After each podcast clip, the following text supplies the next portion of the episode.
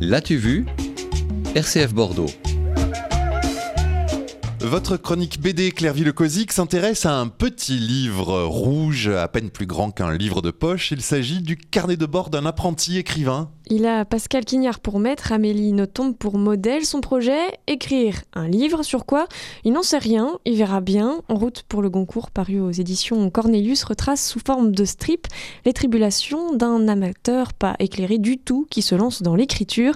Mais attention, pas n'importe laquelle, l'écriture d'un livre à succès, d'un livre à prix littéraire. Ah bah, rien que ça, mais alors à vous entendre, c'est pas sûr du tout qu'il y parvienne. Et puis euh, vous parliez de strip, ça ressemble à quoi? Alors strip en anglais, ça veut dire bandeau tout simplement, c'est une bande dessinée de quelques cases, rarement plus de 3 ou 4 qui sont disposées euh, horizontalement. Dans En route pour le Goncourt, il y a deux strips sur chaque page. Et là où le scénariste Jean-François Kirkowski a tapé dans le mille, c'est que l'absurde commence dès le titre donné à chaque strip, comme Syndrome de Stockholm, Insomnie ou Vachement truc, du choix de l'intrigue au nom du héros, de l'hésitation sur le titre à la relecture des amis.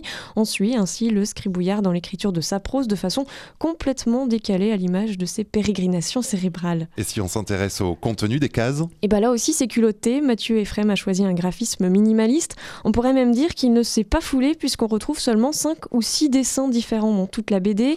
Je m'explique, on voit le héros à sa table de travail, sa table à manger, sa chambre à coucher ou dans une scène figée de promenade à bicyclette. Il ne reste plus ensuite qu'à glisser quelques bons mots dans les bulles prédessinées et on lui en veut même pas pour ces scènes répétées inlassablement car la répétition c'est bien l'essence même du gag qui fonctionne et aussi car l'efficacité de l'écriture, elle transcende tout le reste. Bon alors vous parlez de l'écriture, vous avez peut-être envie de nous en lire une page? Alors le strip s'intitule Un style épuré. En haut de chaque case, on peut lire ce que notre écrivain a tapé sur son clavier. La première case commence ainsi. Il a écrit Bernard avançait dans le noir sans savoir où le couloir menait. L'auteur s'interroge en disant Déjà si Bernard avance dans le noir, c'est sûr